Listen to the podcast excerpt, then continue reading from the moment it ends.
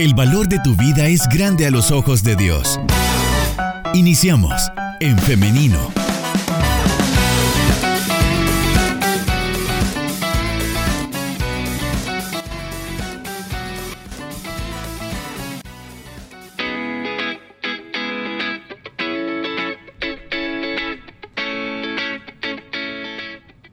Siete minutos nos separan de las 10 de la mañana, son las 9 con 53 minutos. Estamos de regreso con más de En Femenino y hemos llegado ya al momento de la entrevista. Sin embargo, antes de iniciar con la entrevista, quisiera eh, referirme a un mensaje que nos han enviado en nuestro WhatsApp respecto a eh, los temas que vamos a estar tratando de la mujer y me preguntan acerca del tema del día de ayer que hablamos de la infidelidad en el matrimonio, este no era un tema en específico para mujeres, sin embargo, pues tomó ese rumbo debido a las eh, opiniones que nos enviaban.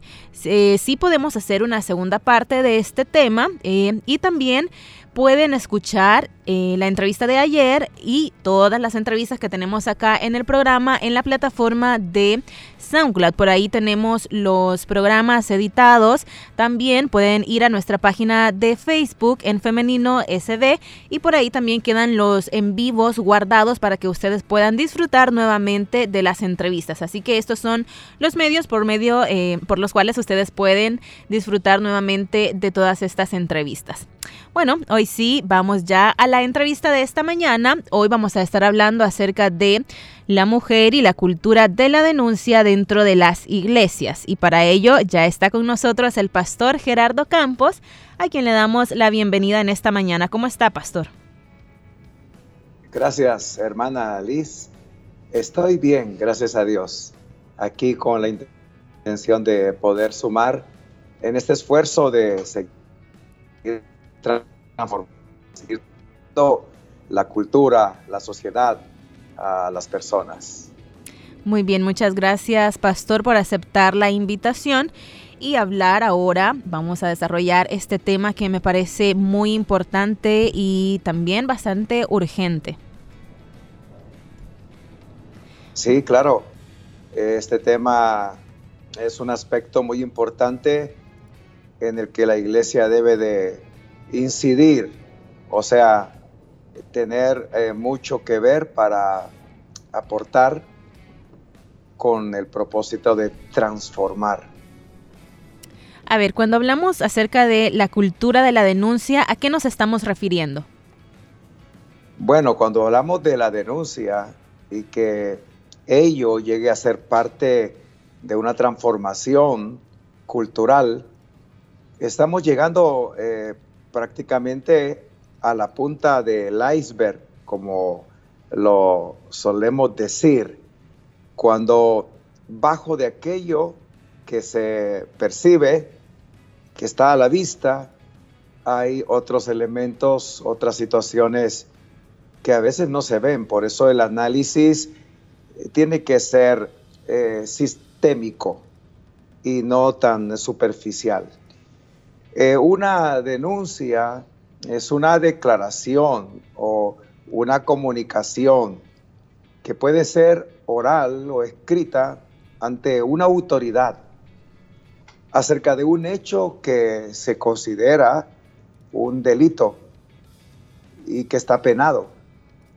Y cuando hablamos de que la iglesia debe de eh, tener esas acciones y hacer de ellas una cultura, pues nos estamos yendo ya a la etapa eh, final, diría, o casi final, casi terminal de una situación eh, que debe de ser trabajada y en la iglesia eh, tiene que ocurrir porque estamos hablando en esta ocasión en ese marco de la iglesia, de lo eclesial.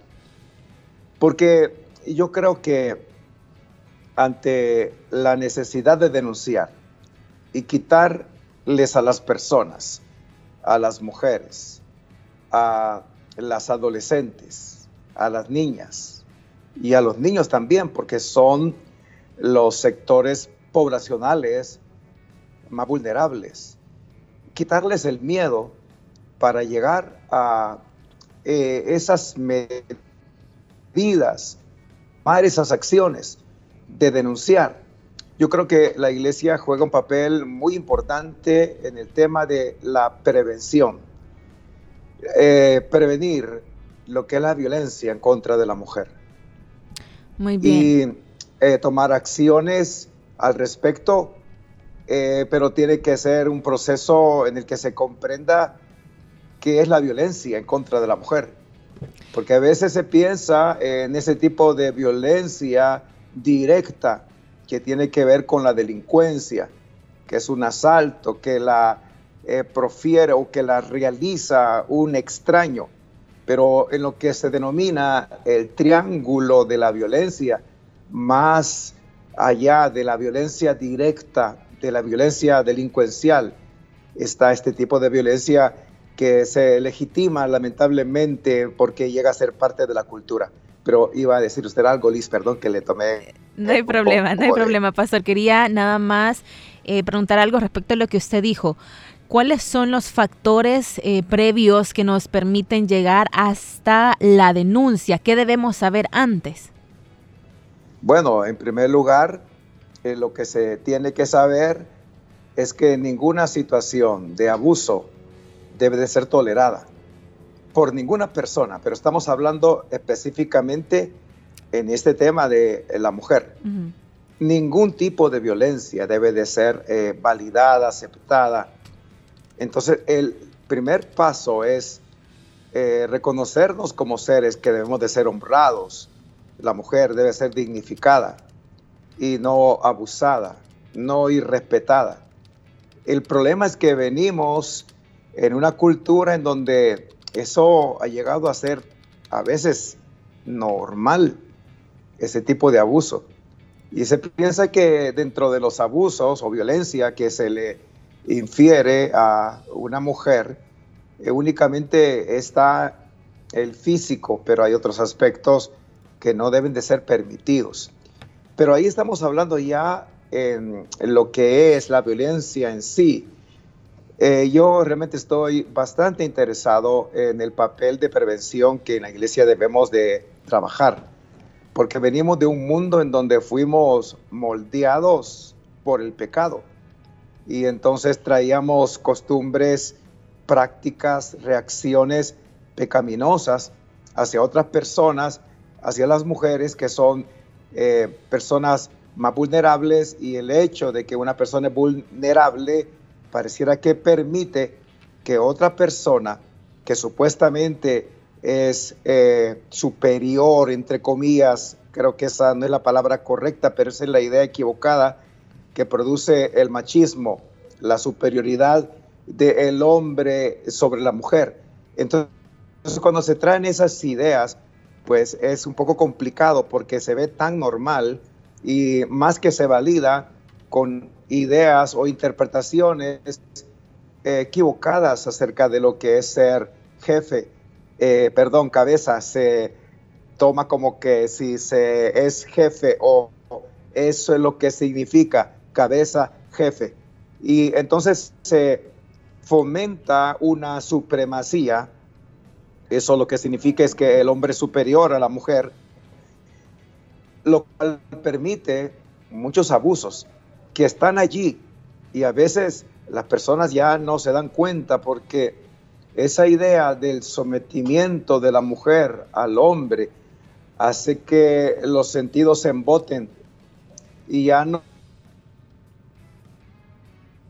aquellas que se está siendo abusada, está siendo víctima y eh, lo más delicado aún, que peligra su integridad física y no solamente su integridad física, sino su vida, porque puede desenlazar esto en un feminicidio.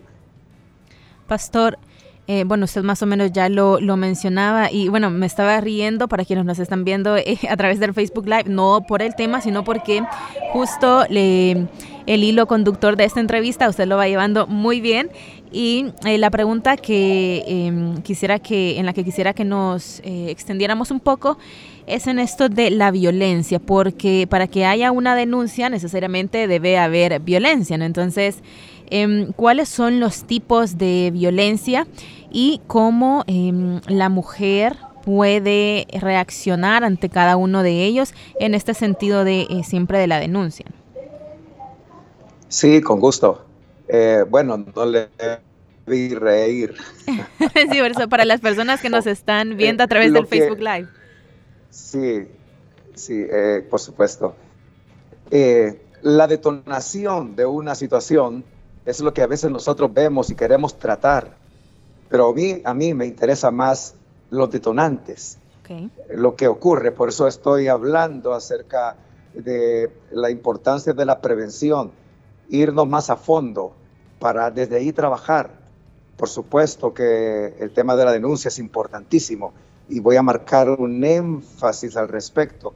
Ya definí lo que es una denuncia, pero un de raíz de la violencia eh, contra la mujer, desde la cultura, la forma en que un niño o una niña son criados o lo que ellos observan, los modelos de las personas adultas, eso se reproduce después ya cuando el niño es un hombre y la niña es una mujer. Desde ahí, la iglesia como la gran familia de Dios debe de asumir un papel de educación o de reeducación al respecto. El papel de la valoración de la mujer en el matrimonio, como la Biblia lo dice en la carta a los Efesios, que nadie aborreció jamás su propia carne. Esto lo está diciendo al hombre, porque el amor no es lo que a veces se piensa, hay significados o ideas eh, muy equivocadas eh, acerca de lo que es el amor, pero el amor que en la Biblia encontramos es un amor que no busca lo suyo, sino que se interesa por el bienestar de la otra persona y que no hace nada indebido. Y ese amor es el amor redentor. Pero lamentablemente eh, tenemos ahí una deuda pendiente que estamos saldando poco a poco como iglesia, eh, aunque hay eh, congregaciones que están bien al margen de todo, de todo esto y están permitiendo diferentes abusos porque se desconoce, porque se valida culturalmente. Pero la violencia en sus diferentes formas, no es solamente el aspecto físico, sino que tiene que ver con lo emocional, tiene que ver con herir los sentimientos, con no corresponder. Mujeres y hombres somos distintos y las mujeres son más sentimentales. Entonces la respuesta de atención que en el matrimonio debe de dársele es responder a esos sentimientos de una mujer. Entonces puede eh, producirse violencia emocional cuando se es insensible a esas condiciones, pero hay violencia psicológica también, porque a veces las palabras dañan más y quedan más marcadas que eh, un maltrato que no se está validando tampoco. A propósito, hay una ley que protege a la mujer y cuando de denuncia, que ya voy a poner allí un énfasis, debemos de tener presente que esa ley ampara a la mujer, la ley especial integral a favor de la mujer por una eh, vida libre de violencia. Pero entonces otro aspecto de eh, el abuso o la violencia es la patrimonial. Y aquí es muy importante porque hay mujeres que no ponen las cosas en orden, es decir, no se dignifican, a eso me refiero cuando digo poner las cosas en orden, eh, no están decididas a hablar, a buscar ayuda. Eso es lo primero. A denunciar ante una autoridad, pero ahí no tiene que ver nada con lo legal, a menos que esta autoridad eclesiástica tenga la potestad por la profesión de poder recibir una denuncia, porque ya dije, es una declaración, es una comunicación oral o escrita sobre algo que se eso es. Pero cuando eh, la mujer es víctima de violencia patrimonial, es muy vulnerable porque entonces está condicionada y no habla, sufre y sus hijos también porque piensa, ¿y qué voy a hacer si yo me aparto de este hombre abusador? de este maltratador, eh, ¿de qué voy a vivir? Por eso es necesario y es parte de la prevención que se enseñe a toda mujer, a toda señorita, a ser autosuficiente, a tener autonomía financiera y nunca pensar que en el matrimonio ella va a depender de su marido, porque esto empodera al hombre y hay quienes no tienen la capacidad de poder entender la responsabilidad de ser un proveedor y se convierte ese proveedor en un abusador, porque entonces somete a la mujer a sus caprichos, a sus ideas, a sus decisiones, y la mujer no puede salirse de ese ámbito de violencia, porque dice, ¿qué voy a hacer? Exacto. ¿Qué va a ser de mí? A ver, Pastor, disculpe que, le interrumpa por acá y si eh, nos puede mantener siempre esa idea, pero quisiera mencionarle ahora eh, algunos casos que vienen a mi mente respecto a esto que usted está diciendo.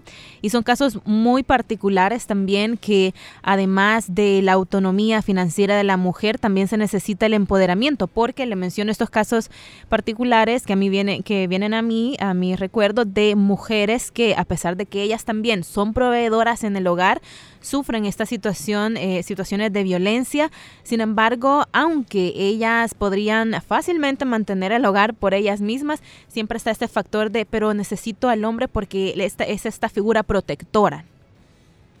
Pero ¿qué protector va a ser? Ya que usted menciona eh, esa situación, alguien que está abusando, es lo contrario.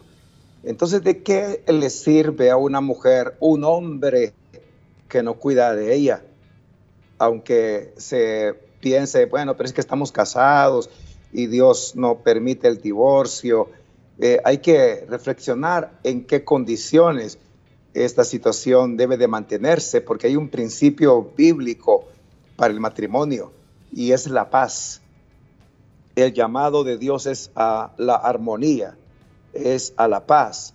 Entonces, qué bueno por una mujer que es autosuficiente y puede hasta ser proveedora. Y hay tantos casos de mujeres que en este sentido eh, mantienen la familia, ellas y no el hombre, lo cual es muy vergonzoso o debería serlo, a menos que hayan circunstancias, situaciones muy particulares, muy especiales. Pero eh, además de eso, sufrir algún tipo de violencia no es válido. Eh, bajo el pensamiento de que estoy casada y no debo de divorciarme, pero se puede separar, porque a, a paz nos llamó Dios. Y a veces los matrimonios únicamente existen en un documento legal, porque en la realidad no cumplen las condiciones ni el propósito para el cual Dios estableció la unión entre un hombre y una mujer. Pero, a ver, hay otros tipos de abuso, como incluso el sexual, se diría dentro del matrimonio puede ocurrir una violencia de ese tipo, violencia sexual? Pues claro que sí, porque la mujer no es un objeto que el hombre cuando siente deseo de satisfacerse va a utilizar, debe de respetar. Y ese tipo de relación íntima coital se da de mutuo acuerdo, pero cuando alguien abusa, hasta podría ser un violador de su propia esposa. Entonces, eh, la violencia económica, en donde el hombre mantiene así a, raya eh, a la mujer, por así decirlo, limitada, pero él se da sus gustos con sus amigos, sale, disfruta, come y hasta con amigas y a la familia la tiene tan limitada que es una pena ese tipo de violencia también. Pastor, em, muchas veces se escuchan comentarios del tipo, eh, con este tipo de temas, comentarios del tipo, bueno, pero ¿dónde dice la Biblia que la mujer tiene que denunciar esto? Entonces, desde partiendo de esta premisa, eh, ¿qué nos dice la Biblia acerca de la denuncia de la injusticia? Es que no se trata que en la Biblia vamos a encontrar todo lo que tiene que ocurrir en nuestra vida, sino hay principios, hay que comprender lo que la Biblia nos dice. Hay principios allí y el principio de la dignidad lo encontramos en las acciones de Jesucristo, que reivindicó haciendo justicia restitutiva a las mujeres, a los niños, que en esos momentos, por cuestiones culturales, estaban al margen, estaban en una condición vulnerable, pero no únicamente vulnerable, sino de abuso. hay un principio de la dignificación y eso es lo que hay que interpretar y no buscar dónde dice la Biblia que tengo que denunciar. Eso eh, linda ya con ser muy, muy, muy simple, esa es la palabra, con todo respeto. Y querer hallar en la Biblia eh, detallado todo, todo, todo, todo, como que si fuese un manual de conducta. En la Biblia encontramos verdades que se convierten en principios o valores de eh, vida que deben de marcarnos. Entonces, nadie debe de dejarse violentar por el principio de que eh, nos amamos y tenemos dignidad y debemos de ser dignificados. El amor propio existe. Por eso Jesús dijo que amáramos al prójimo como a nosotros mismos. Pero ¿qué significa amarnos a nosotros mismos? Pues cuidarnos y no permitir ningún tipo de violencia que nos denigre, que nos afecte en la vida. Porque hablando de eh, lo que está a punto de ocurrir, la conmemoración internacional del Día de la Mujer, no es el día de la violencia o de la erradicación de la violencia contra la mujer. Esa fecha es el 25 de noviembre. Pero el 8 de este mes de marzo se celebra de manera internacional el Día de la Mujer, con el propósito de valorarlas y apoyar a ese desarrollo integral que como persona toda mujer debe tener en igualdad con el género masculino, con el hombre. Pero entonces el amor propio nos va a llevar a eso, a desarrollarnos de manera integral como personas y a no permitir que nada estropee o se intrometa en ese camino del desarrollo como persona de acuerdo al propósito de Dios, porque la Biblia dice que hemos sido creados a su imagen y semejanza. Perfecto. Pastor, vamos a hacer una pequeña pausa musical, pero enseguida volvemos con más de este interesante tema.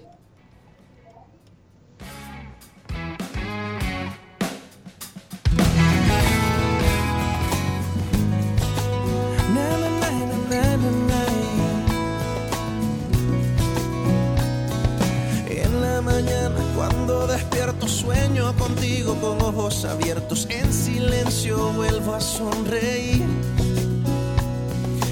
Sol aparece por la ventana y siento el calor de tu voz en mi alma, solamente vivo para ti.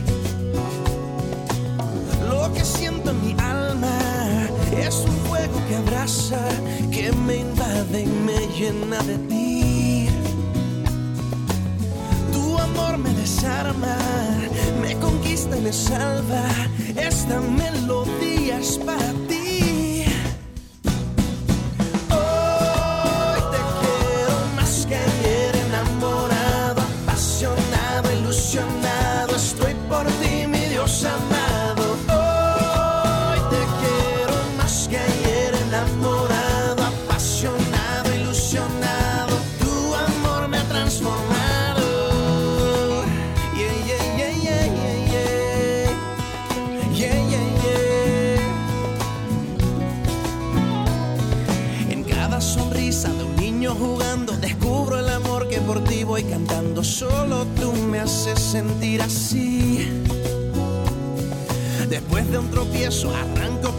Tu luz ilumina y me da fortaleza. Junto a ti puedo sobrevivir. Lo que siento en mi alma es un fuego que abraza, que me invade y me llena de ti. Tu amor me desarma, me conquista y me salva esta melodía es para ti.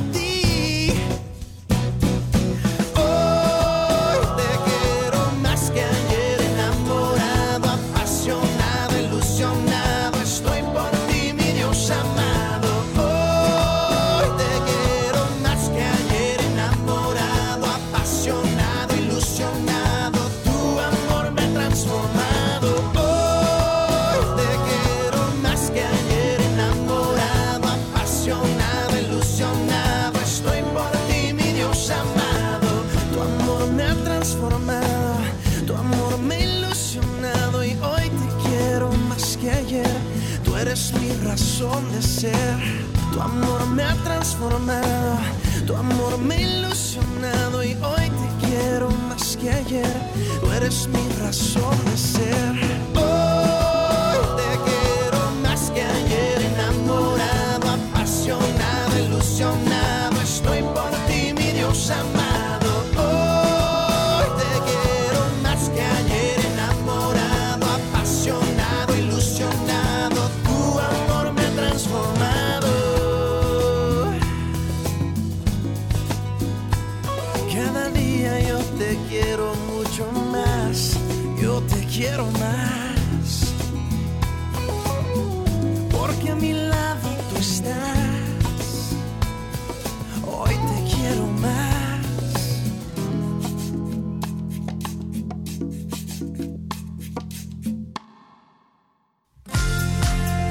Nunca te creas menos de lo que Dios piensa de ti.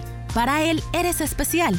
Y si hay algo que no le gusta de ti, trabaja con amor para que te conviertas en la persona que Él quiere que seas.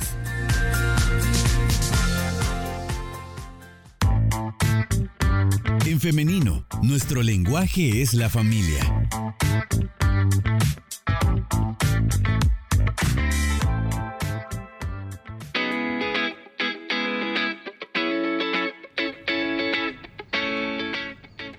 Regresamos con más de En Femenino cuando son las 10 de la mañana con 19 minutos. El tiempo va pasando muy rápido y este es un tema que, como decimos, se está poniendo bueno en nuestros comentarios en WhatsApp. Eh, Pastor, le damos la bienvenida nuevamente. Muchas gracias, Luis. Es de mucho agrado poder estar al aire con ustedes y tratar de contribuir en un tema que, bueno, es bien complejo, pero vamos a llegar al punto de focalizar el aspecto de la denuncia como una cultura eclesial. Amén. Eh, Pastor, antes que continuemos, quiero compartir algunas de las opiniones que nuestra audiencia nos ha hecho llegar a través de nuestros medios. Nos dicen por acá, bendiciones, qué buen tema. Existe existe mucha violencia contra la mujer, que no solamente es violentada dentro de su familia, sino también sufre abusos en otras esferas, así como están hablando ahora en la iglesia. También nos dicen por acá, las mujeres son silenciadas muchas veces por los liderazgos de las iglesias, ya que les insinúan no denunciar si son violentadas o abusadas. El argumento es, oren y esperen en Dios, lo cual es muy importante, pero ¿y la acción de la denuncia por qué la desean silenciar? Esta es una pregunta que nos trasladan, pastor. Sí, no se debe silenciar, sino que cuando la violencia tiene lugar y la persona, el cónyuge, no acepta una plática al respecto para tratar esa problemática, porque lo primero que eh, la mujer debe de hacer, hay también hombres que son violentados, pero estamos en el marco de la mujer. Eh, lo primero que se debe de hacer es platicar eh, el tema y discutirlo, y la discusión es poder eh, llevar nuestra molestia hacia aquello que está afectando, no hacia la otra persona. No es venganza, sino es saber tratar una situación, se procura eso. Eh, a veces la persona abusadora, cuando ya es una tendencia y ha caído en un ciclo de violencia, que primero ataca y luego parece que se van haciendo las paces, se vuelve a la luna de miel, como se dice, y luego se va acumulando tensión, presión para otra vez agredir. Cuando ya es una tendencia, difícilmente escuchará, no querrá tratar el tema, lo evadirá.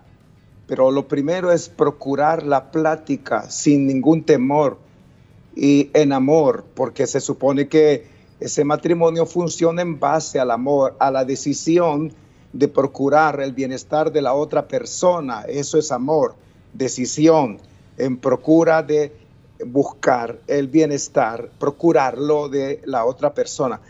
Pero cuando hay oídos sordos o se esquiva la plática, se evade, más bien hay una eh, respuesta de una reacción violenta cuando se procura un diálogo, una plática, entonces es cuando se debe de buscar ayuda.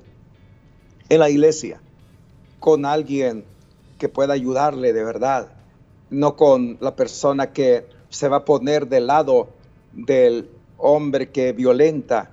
Hay quienes se identifican por el género y validan, y no solamente por el género, sino porque eh, podrían tener una situación parecida, aunque tengan una posición de eh, liderazgo, aunque se posea eh, un, una casilla de reconocimiento dentro de la iglesia, casilla de autoridad.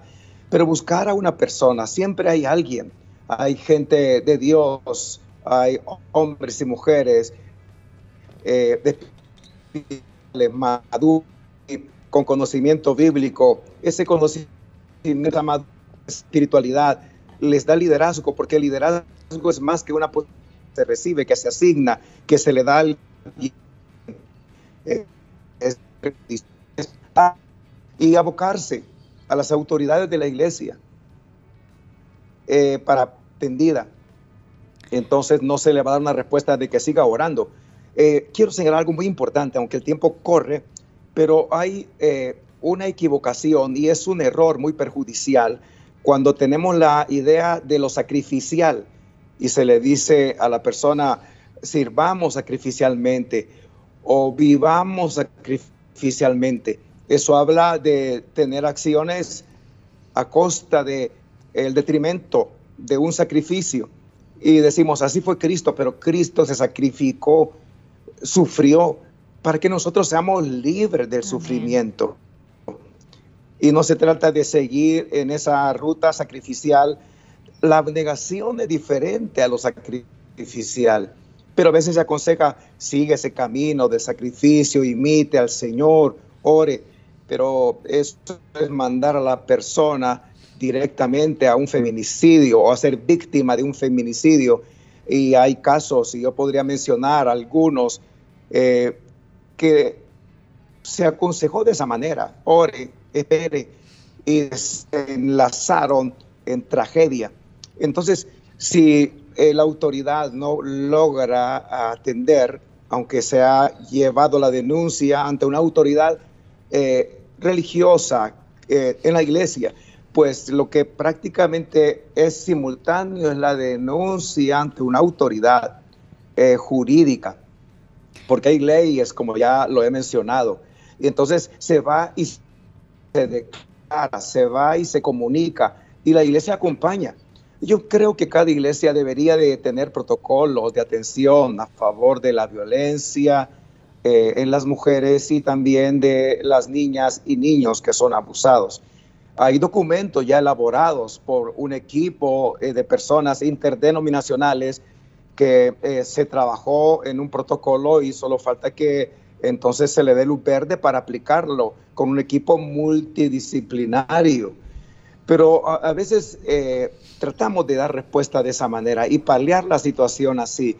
Pero el acompañamiento ante lo jurídico debe ser una realidad y no dejarla hasta ahí. Aquí la traigo ante la autoridad para que usted ponga su denuncia y adiós, sino el acompañamiento debe de continuar hasta el punto de la restitución de esa persona, de colocarla en una condición donde se siente mejor, que ha iniciado un proceso de libertad eh, eh, de una situación en la que estaba sometida. Así es.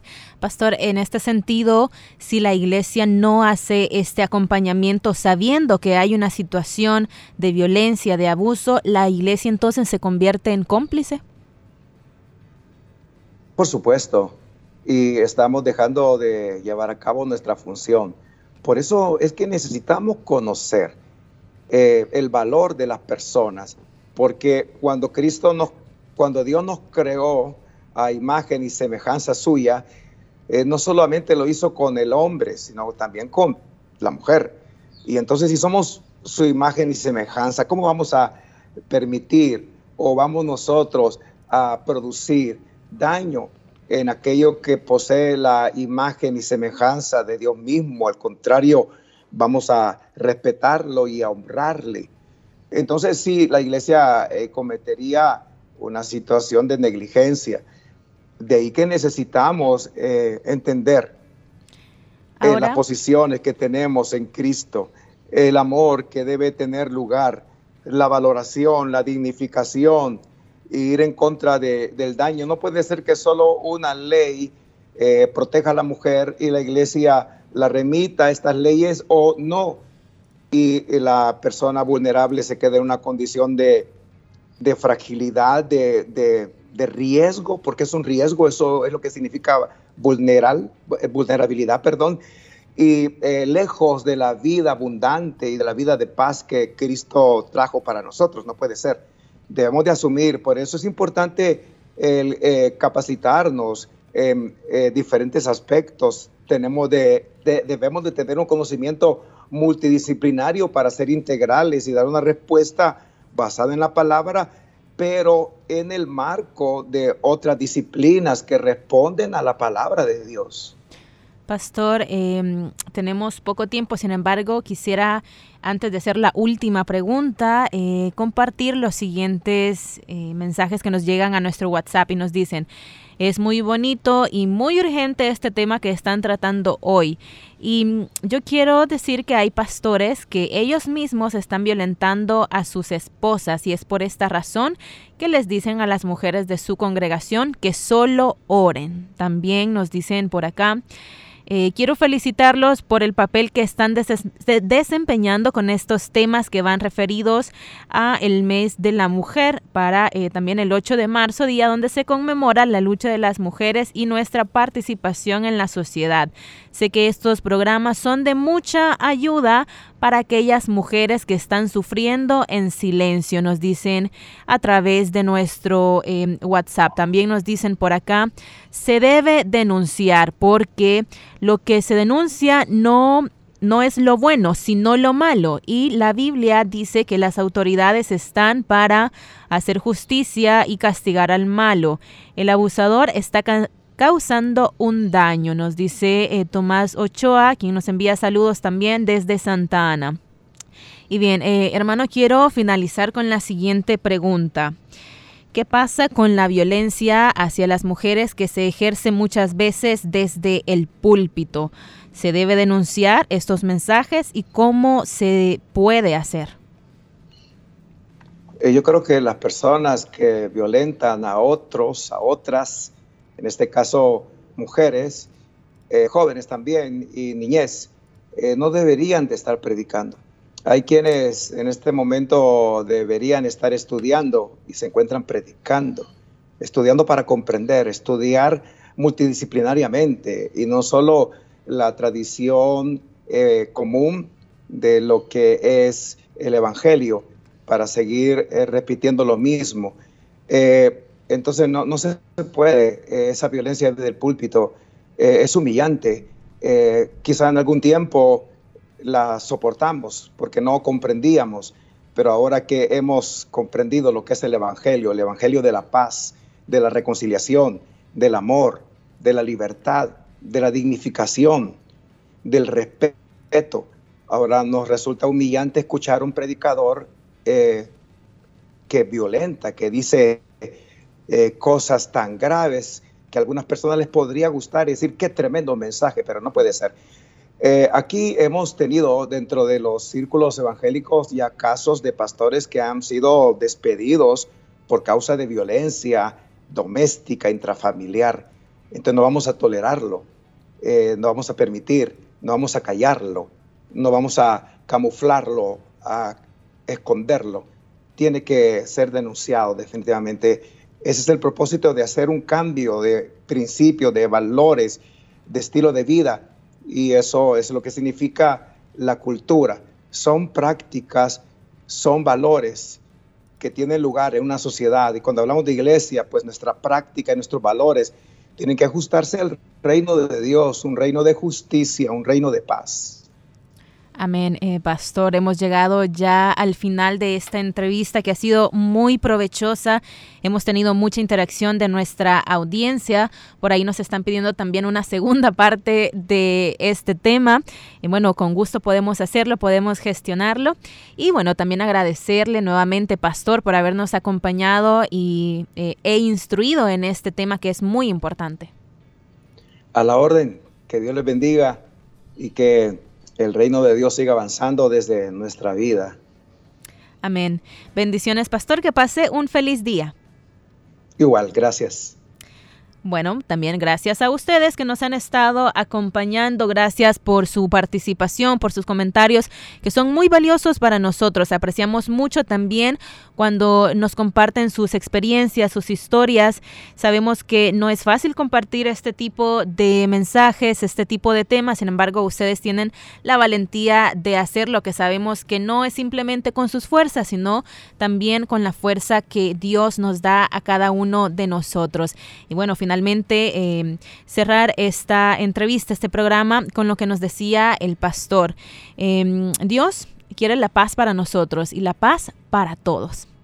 La invitación es para que el día de mañana nos acompañe en un programa más de En Femenino a las 9.30 de la mañana en punto. Tiene usted su cita con nosotros. Nos vemos y nos escuchamos hasta mañana. Que pasen un feliz día.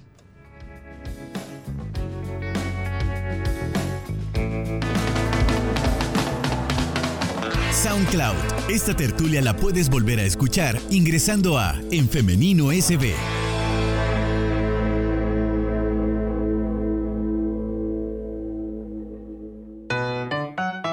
Construye tu vida con pensamiento propio. Hasta la próxima.